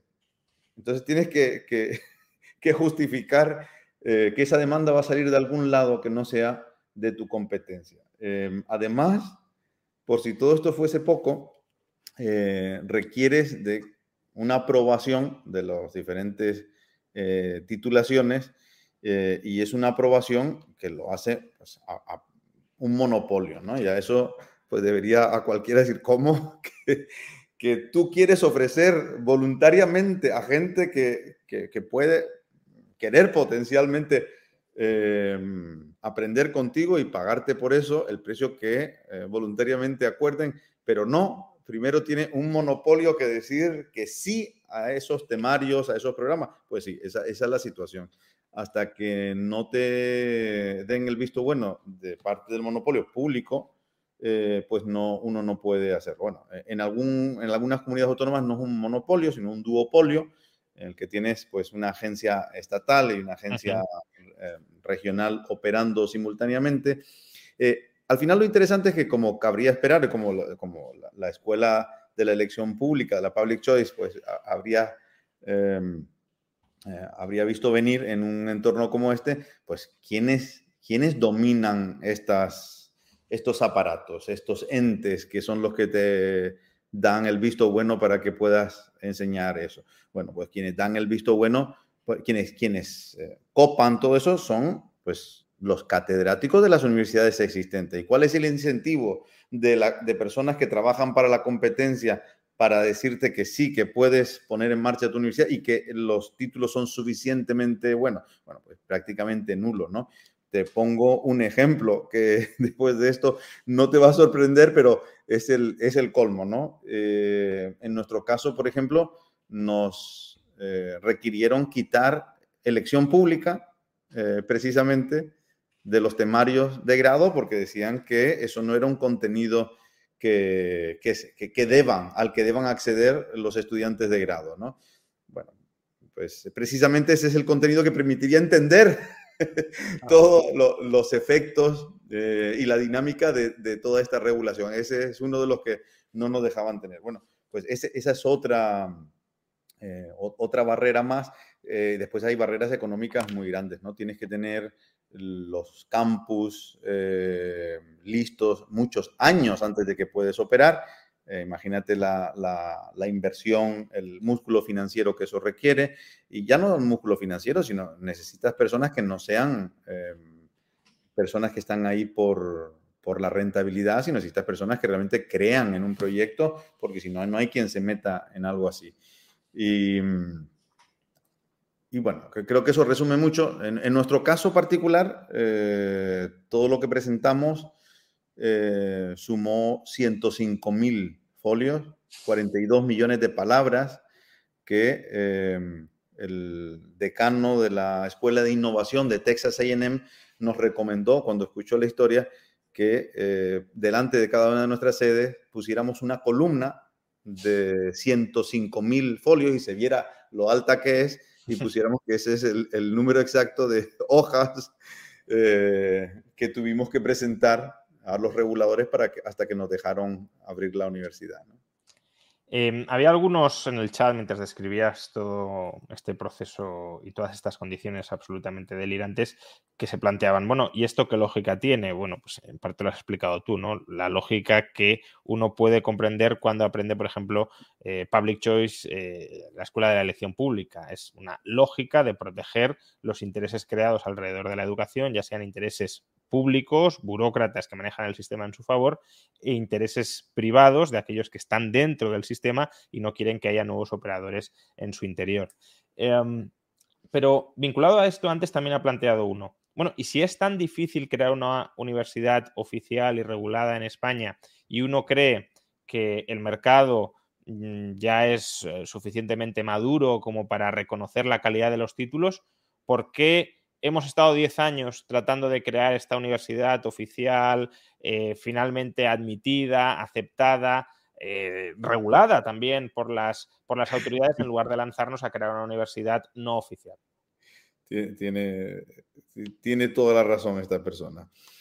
eso ya lo hicimos en su día con el Centro de Estudios Superiores de Madrid, Manuel Ayau, que fundamos hace 11 años. Y y ha sido una aventura preciosa. Bueno, ha sido, ha sido una maravilla, teniendo estudiantes de más de 40 países, em, un elenco de profesores eh, fabulosos también de, diversos países. Y mm, contigo como codirector del, del programa del máster en economía y, y, con tantos buenos profesores de tantos lugares, ¿no? Ha sido una experiencia. De hecho, cuando nos anunciamos el primer año, cuando salimos yo, a mí me sucedió algo curioso y es que yo llevo varios años trabajando en eso, precisamente lo que, lo que dice este, esta persona que nos está siguiendo, eh, me puse a trabajar, cuando vi lo complicada que la regulación, me puse a trabajar en, crear una institución pues que estuviese al margen de todo esto, eh, que esa es OMA. Y, la publicidad inicial, una de las primeras cosas que, que, enfatizábamos es, nosotros no te podemos dar un título oficial, esa es nuestra garantía de calidad. Y, lo repetimos y lo repetimos. Y nos llevamos la gran sorpresa de que arrancamos dos o tres meses después teníamos el primer grupo y, lo llenamos. Y, y, ese era nuestro lema, ¿no? Nosotros no te podemos dar otra cosa que buena educación. Y como no podemos darte otra cosa, no te podemos dar un título, no te podemos dar un sello estatal, pues como no te demos buena educación, vamos a tener que cerrar en tres días. Así que seguramente vas, vas a encontrar eh, un producto de buena calidad aquí. Y esa es tu garantía, decíamos. Eh, ¿Por qué Espérides? ¿Por qué la Universidad de las Espérides nos hemos empeñado eh, no 10 años, sino en realidad desde el día que empezamos? Lo que pasa es que, claro, fuimos variando el proyecto, fuimos cambiando de lugar, de administraciones, entonces, bueno, es verdad que suena un poco a, truco decir que llevamos 16 años, pero desde el momento en que visitamos a los primeros políticos planteándoles que queríamos una universidad con un modelo determinado y que teníamos inversores, han sido en total 16 años. Em, y 16 años, eh, quiero decir. 16. Antes había gente que se escandalizaba diciendo, 10 años, qué barbaridad. Bueno, pues 16 años en realidad. 16 años, 16 años. Em, bueno, la, primera respuesta que recibimos hace 16 años es que por encima de su cadáver, así nos hablaban. No, no nos decían por encima de su cadáver, nos decían cosas como, sí, no creemos que lo puedan conseguir y si lo consiguen, nosotros no les vamos a recoger ni la basura. pero, pero esto es literalmente, ¿no? Nos decían cosas así. Eh, o cuando decíamos que queríamos que fuese una universidad en línea, se directamente se reían, decían que, que, imposible, cómo se iba a tener una universidad en línea. Pero, em, perdona, me estoy yendo por las ramas. Eh, sí, porque al final hemos dedicado tanto tiempo en esto, ¿no? Pues porque una de nuestras, bueno, mi, experiencia en, especialmente en Latinoamérica, em, era una experiencia de, haber visto a millones y millones de jóvenes que quieren formarse y que su salvoconducto a dar un salto enorme es conseguir una titulación oficial de Estados Unidos o de Europa. Em, y después de ver eso, me, convencí de que además de lo que ofertamos en OMA, debíamos ser capaces de ofertar unas titulaciones em, reconocidas, oficiales, que tuviesen ese sello, pasar por el aro y tener eh, un abanico de titulaciones que poder ofrecer a, esa, a esos millones y millones de jóvenes hambrientos de conocimiento, pero que además necesitan ese salvoconducto, por decirlo de alguna forma. Y, creíamos, y bueno, al final pues lo hemos conseguido, ¿no? Eh, que éramos capaces de em, cumplir con toda la regulación y al mismo tiempo hacer algo tremendamente original eh, que desde el punto de vista del aprendizaje fuese algo realmente significativo, eh, fuese algo donde quienes vinieran, em, primero, que trajéramos principalmente a curiosos intelectuales y en segundo lugar que la experiencia que esos curiosos tuvieran eh, fuese una experiencia muy colaborativa, muy dinámica, muy Em, muy, profunda. Y, y, entonces dijimos, bueno, pues si, si, de, si, verdad somos capaces de lograr eso, si de verdad somos capaces de hacerlo con tecnología, si de verdad conseguimos que una serie de socios internacionales, em, ya no me refiero a los socios que aportaron el, capital, sino si somos capaces de que una serie de socios intelectuales o académicos nos apoyen, eh, pues intentémoslo. Y, ese fue el motivo por el que dijimos, venga, pues además de OMA vamos a tratar de, crear la Universidad de las Hespérides. Y un poco lo que, mm, eh, lo que te planteaba antes, ¿no? Dentro de, has dicho, has utilizado la expresión, pasamos por el aro, y es verdad que en muchas cosas hemos tenido que pasar por el aro. Em, no sé hasta qué punto son cosas críticas, pero es verdad que ha habido eh, muchas, muchos cambios que hemos tenido que introducir, no porque creyéramos que eran para mejor, sino por, exigencias regulatorias. ¿Hasta qué punto, eh, dentro de ese marco regulado que constriñe tanto y que supone tantas barreras de entrada, hasta qué punto tiene cabida la calidad y la innovación? Es decir, y por ejemplificarlo en el caso de las Hesperides, pero estamos hablando de una sociedad, de la educación en una sociedad libre, es decir, cualquier universidad que consiga crearse en España, si lo quiere, puede ser innovadora, puede tener altos estándares de calidad o es muy complicado. Eh, se puede, se, puede y, creo que lo, vamos a demostrar, lo estamos demostrando. Eh, se puede lograr y, y se puede lograr tanto en el sentido en el que nosotros vamos a hacer como en otros sentidos. Y si, tenemos tiempo, me encantaría también eh, comentar un poco la conexión de esto con lo que preguntabas antes, la educación eh, en o para una sociedad libre.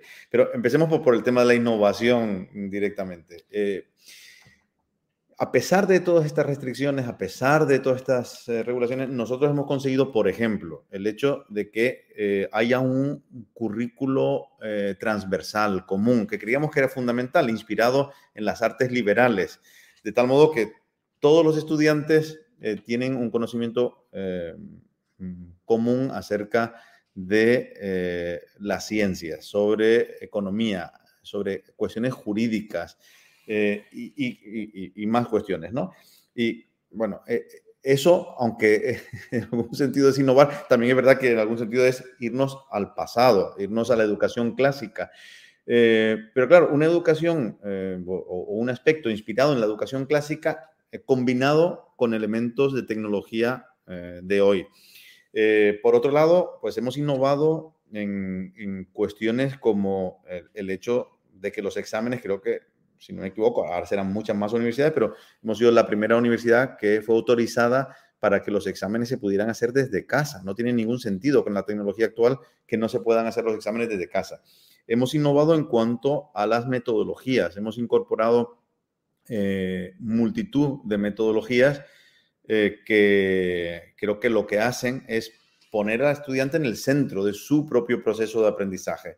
Eh, metodologías activas, metodologías eh, que lo que em, logran es que eh, el estudiante no sea un agente pasivo que esté recibiendo conocimiento simplemente, sino un agente que está activamente utilizando los, elementos, los diferentes elementos que se ponen a su disposición em, para em, avanzar en su proceso de aprendizaje. Otra, otra cuestión que creo, donde creo que hemos sido capaces de, innovar mucho es en, en bueno, y, esto es una tontería realmente, pero es que está todo tan regulado que hasta una tontería termina siendo una, innovación importante. Pues eh, tenemos un modelo en el que el 66%, a grosso modo, de las clases están pregrabadas, con lo cual dan mucha flexibilidad al, al, estudiante y el 33% son en directo. Entonces eso nos permite también tener, no solo dan flexibilidad al estudiante para organizarse y demás, sino que además eso permite tener a muchos profesores de muchos lugares. Entonces tenemos profesores de muchísimos países que han aceptado porque el, número de clases en directo que tenían que dar en cada semestre, pues son relativamente pocas en comparación con las que eh, tienen que pregrabar o las que invierten, digamos, eh, inicialmente su tiempo. Y mm, bueno, institucionalmente, ¿no? Desde el punto de vista de la... A mí me gusta siempre separar mucho la cuestión de...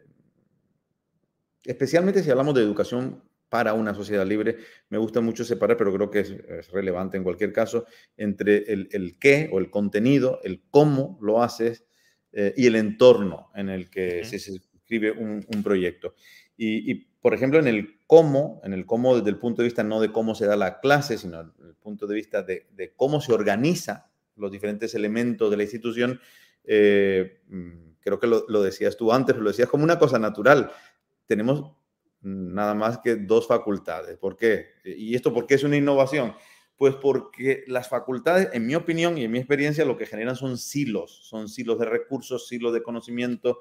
Eh, y entonces lo que hicimos fue volarnos las facultades, de modo que haya solo una facultad de grado y una facultad de posgrado. ¿Para qué? Para que haya muchísima más comunicación, muchísima más relación entre las, eh, entre los profesores, entre eh, las personas que gestionan los recursos y entre los estudiantes de las, eh, de las diferentes eh, carreras, de las diferentes titulaciones. Y, eso, por ejemplo, también es, innovación. Bueno, estos son una serie de ejemplos. Y con eso lo que, lo que quiero decir es, ¿se puede innovar? Sí, se puede innovar, pero el, costo de innovar es enorme. Es, tremendamente elevado, en, sobre todo en, términos de tiempo, de tener que, de que lo tiren para atrás, de que lo tengan que volver a presentar de otro modo, para ver si así eh, salvas, salvas la regulación. Y son, bueno, al final son muchos años, ¿no? Muchos años devolviendo los papeles y, proponiéndolo de nuevo, la idea fundamental, proponiéndola de nuevo de otra manera, hasta que, eh, supongo que más por aburrimiento que por convicción, eh, te dicen, ok, tira para adelante. Y aunque ya has mencionado algunas de, de los elementos que, posibilitan la, innovación dentro de una universidad, como la Universidad de las Esperides, em, si tuvieras que resumir, ya que hemos sido capaces de, poner esa pica en Flandes, ¿no? Si tuvieras que eh, resumir cuáles son los hechos distintivos, ya no ni siquiera a un nivel organizativo, como lo que has mencionado de que solo hay dos facultades y demás, que eso eh, puede ser muy importante de cara a la organización interna, pero quizá de cara a, lo que valora el estudiante, ¿no? de cara a los resultados ¿no? que valora el estudiante, eh, pues eh, es un medio para alcanzar un resultado, pero no tanto el resultado. Entonces, en cuanto a aquello que le ofrece y que conecta con lo que busca un estudiante, lo que ofrecemos en relación con lo que crees o con lo que creemos que se demanda, ¿cuáles serían o cuáles crees que son los puntos clave verdaderamente notables y diferenciales de la Universidad de las Espérides frente al resto del entramado universitario español e incluso podríamos decir europeo, dado que también hasta cierto punto estamos compitiendo o estamos, bueno, estamos dentro del espacio de educación superior europeo, pero eh, frente a, por ejemplo, Hispanoamérica, pues estamos compitiendo con otras muchas ofertas de universidades europeas. Entonces, eh, ¿qué diferencia la, poca libertad que nos han dado, ¿qué nos ha permitido ofrecer o qué pretendemos ofrecer en Esperides que sea verdaderamente diferencial para el estudiante? al final la diferencia la hace un conjunto de cuestiones. Y yo creo que si, si tengo que ir a empezar por una, empezaría porque hemos logrado crear una institución para gente curiosa. y de verdad lo digo con total convicción creo que las personas que están viniendo a nuestras jornadas de puertas abiertas lo están viendo. E, es una universidad pensada eh, para gente curiosa. Es más, eh, lo decimos de manera clara porque creemos que quienes no sean personas intelectualmente curiosas, posiblemente sean, mm, bueno, posiblemente no, es mucho mejor que vayan a buscar eh, el servicio educativo, que vayan a buscar otra institución, vayan a buscar el servicio educativo en otra institución eh, porque seguramente no se van a sentir cómodos en, nuestro caso. ¿Por qué digo que es para gente curiosa? Porque está organizado, está organizada el, paso, el camino, el recorrido del estudiante por, eh, por, la, por la, carrera, está organizada de tal manera que a quienes sean personas curiosas les va a parecer muy enriquecedor y a quienes no lo sean le va a parecer un suplicio, ¿no? Eh, en mi opinión. Creo que eh, además hemos, eh, pues, hemos sido muy fieles a, una misión que además es muy, muy clara y es, pues, indagar en el papel que tiene la libertad en el desarrollo de la persona y de la sociedad. Y y, así de abierto, sin dogmas, sin fórmulas cerradas, sino, sino realmente crear una institución que, que, indague sobre esta cuestión tan importante como, como el papel de la libertad y la responsabilidad en el desarrollo personal de cada uno y de la sociedad. Y esto creo que se ve, eh, se respira, no solo en la página web, sino en cualquiera de las sesiones que estamos teniendo, en los programas, en los profesores, eh, etc. Es una universidad realmente abierta al diálogo, a, las visiones diferentes, contrapuestas, algo que desafortunadamente no se ve tanto hoy en día. Eh, nos diferencia también el asunto metodológico. Hemos tenido la suerte enorme de contar con una serie de personas que a nivel metodológico no creían ninguna de ellas en una fórmula única, eh, sino que creían que precisamente traer muchas metodologías, invertir en entrenar al profesorado en metodologías activas de aprendizaje, eh, iba a conseguir eso precisamente, poner al estudiante en el centro del proceso, de su propio proceso de aprendizaje. Y bueno, pues la, suerte enorme de haber conocido a Barbara Oakley, la, autora de Learning How to Learn, que nos ha estado asesorando en la metodología. La suerte también de contar con Julie Stis eh, y con Karen Mayens, que la verdad las tres nos, nos, nos fueron orientando en cómo hacer una universidad eh, donde el aprendizaje fuese realmente activo y colaborativo. Y creo que desde el minuto uno, hoy, por ejemplo, que, que teníamos una sesión informativa de dos titulaciones, de economía y de finanzas, pues eh, escuché. efectivamente. sí, sí. Ahí estábamos los dos, y ahí estaba, bueno, ahí estaba yo escuchándote. Y, una de las cosas que escuché una y otra vez por parte de quienes vinieron a participar era, oye, se nota enseguida que esto es una universidad distinta en cuanto a que enseguida nos ponen inmediatamente en el, en el centro eh, a nosotros y, de manera activa nos tenemos que poner a, a, utilizar el conocimiento que nos acaban de dar. Luego, creo que es muy internacional. No es que no haya alguna universidad muy internacional en España, sino que hay muy poquitas eh, y la nuestra es una universidad muy internacional. Muy internacional por, por el profesorado que tiene. Creo que por las matriculaciones que está viendo también lo va a ser eh, del lado de los estudiantes, una universidad muy, muy internacional eh, un proyecto muy internacional eh, con profesores, ya digo, de diferentes países y con experiencias en, pues eso, en, en, ámbitos educativos muy distintos. También eh, por los acuerdos internacionales que tenemos con universidades. Estamos en un consorcio internacional que es el Making Park Consortium, liderado por el MIT, el Massachusetts Institute of Technology, y hemos tenido la enorme suerte porque todas las universidades que están en ese consorcio son universidades consagradas. Eh, yo tuve la suerte de ser un miembro cofundador de ese consorcio eh, cuando eh, tuve la, la, suerte y el honor de, de, tener la responsabilidad de ser el rector de la Universidad Francisco Marroquín.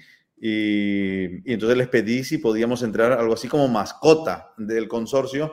lo aceptaron y, y, bueno, ha sido pues, imagínate, el poder estar con esas universidades desde el minuto uno, eh, no solo tan internacionales, sino tan, tan, con tanta experiencia y, y habiendo liderado en diferentes países, em, pues, pues eh, el, sector de la educación superior, pues es, un, es todo un honor para nosotros y una suerte. Pues ya te digo, muy internacional. Y después, creo que, eh, ya, voy terminando lo, que son lo que yo considero que son las las innovaciones, no, no tanto las innovaciones, las características, lo que nos distingue, lo que nos diferencia, eh, también eh, hemos logrado em, un modelo muy adaptable, muy flexible, mm, muy flexible en lo, en, lo que se refiere al, al aprendizaje de lo reglado, es decir, el que pueda ser flexible en horarios, flexible en, hasta, determinado punto en contenidos, pero también muy flexible o muy cercano, eh, muy flexible y cercano en cuanto a la experiencia en general. Hemos creado un departamento de, precisamente de vida estudiantil que lo que hace es tratar de que el aprendizaje no acabe en la clase, sino que haya multitud de actividades en persona y en línea, clubs, retos continuos, eh, quedadas, eh, visitas a museos, centros astronómicos, etcétera, etcétera. Algo, por otro lado, muy, americano, esto sí que se ve mucho en las universidades norteamericanas, eh, esta idea de, que la vida estudiantil no solo no se acaba al terminar la clase, sino que una parte importantísima o tan importante como la que vivimos en la clase continúa en el momento en que termina la clase. Pero yo creo que todo esto son cuestiones que nos, nos distinguen tremendamente, ya digo, no, no en España, sino incluso, bueno, y, lo que hablábamos antes, ¿no? Lo de las, la transversalidad de ciertas, de ciertas asignaturas, eh, inspirado en, los, en las artes liberales, eh, para que el conocimiento esté más integrado. Yo diría que, esas son las cuestiones que el, que el, estudiante o quien se acerque en, general em, note. Em, sí.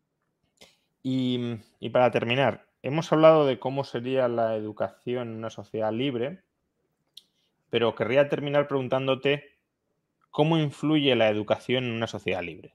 Es decir, tratar de, eh, en lugar de pensar qué ofrece la sociedad libre a la educación, qué ofrece la educación a una sociedad libre. Y en ese sentido también, aplicándolo al caso de, la Universidad de las Esperides, em, más allá del aprendizaje de calidad, cercano, centrado en el alumno que, que, pretendemos ofrecer en la universidad, ¿qué esperas que ofrezca la Universidad de las Esperides a una sociedad como España?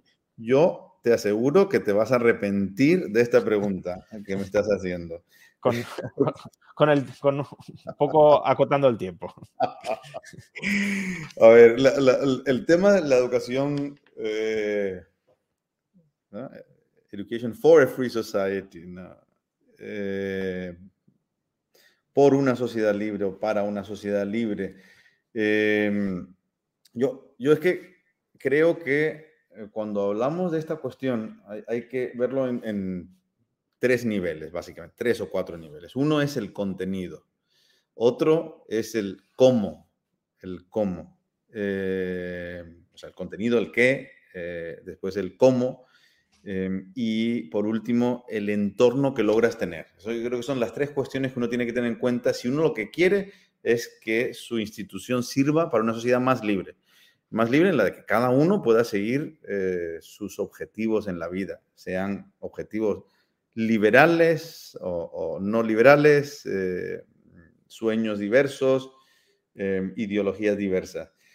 cuando hablo de contenido, es bueno, cuando hablo del qué, pues en nuestro caso, obviamente, tenemos unos contenidos en los que, pues, por un lado, tienes lo, que intenta, creo que cualquier universidad seria, es permitir o facilitar que sus estudiantes conozcan mejor la realidad, sean capaces de, conocer y analizar la realidad. Em, pero además tenemos mucho contenido eh, confluyente con, la tradición liberal, con la tradición liberal clásica. Entonces, solo en ese sentido, en el sentido del, qué, qué, aportamos, eh, qué contenido tenemos, pues tenemos un contenido que de por sí creo que ayuda a que la sociedad del futuro sea una sociedad un poco más libre para todos. Eh, después, en el cómo, eh, ¿cómo lo hacemos? Pues no voy a volver a contar el tema de las metodologías, pero obviamente, si tú tienes un contenido, que es un contenido que, aspira a indagar y a profundizar en la responsabilidad y en la libertad individual, y luego el cómo lo haces, lo haces de una forma en la que no consideras al, al cliente, al estudiante, como un agente, sino como un objeto pasivo que está ahí, pues hay un cierto choque de, ideas ahí, ¿no? En nuestro caso, pues lo que hemos tratado es precisamente de tener eh, que el cómo acompaña al qué, que el cómo el, estudiante sea un agente, un protagonista, eh, que tenga que ejercer, al fin y al cabo, en resumen, la responsabilidad, su responsabilidad a la hora de aprender, obviamente facilitado y guiado. Luego está el cómo de cómo se organiza la institución. La institución se organiza de una manera eh, eh, que replica lo que predica, que replica mm, procesos de mercado. En nuestro caso, por ejemplo, hemos hecho un gran esfuerzo. Ahí la Universidad Francisco Marroquín es un gran ejemplo de cómo, y Manuel Ayao, una persona que, que logró reflexionar muchísimo y establecer una serie de procesos Em, en los que se ve como el cómo se organiza la institución acompaña al, contenido. Eh, y por último, el entorno. El entorno de lo, que me hiciste varias preguntas, el entorno regulatorio en el que vivimos. Y bueno, eh, la esperanza es que cuando uno tiene una institución donde el qué y el cómo eh, mm, vienen guiadas por una misión que es explorar el papel de la libertad en el desarrollo de la persona y de la sociedad, pues que poco a poco esa institución vaya cambiando el entorno en el que uno se encuentra. Cambiando el entorno no para favorecer a la institución, no para establecer barreras más altas, sino precisamente para derribarlas, para que mañana eh, la competencia no sea más complicada, para que mañana sea más fácil que vengan otros con otras ideas y otros contenidos diferentes a los nuestros, opuestos a los nuestros, que eh, de manera libre realmente puedan establecerse y competir eh, con su modelo, con sus ideas, sean liberales o sean liberticidas. Lo cual... Te diría que, esos son los... Yo, organizo así los diferentes niveles y creo que, precisamente una universidad como esta em, es una esperanza de cara a tener un, mañana más libre en el campo educativo.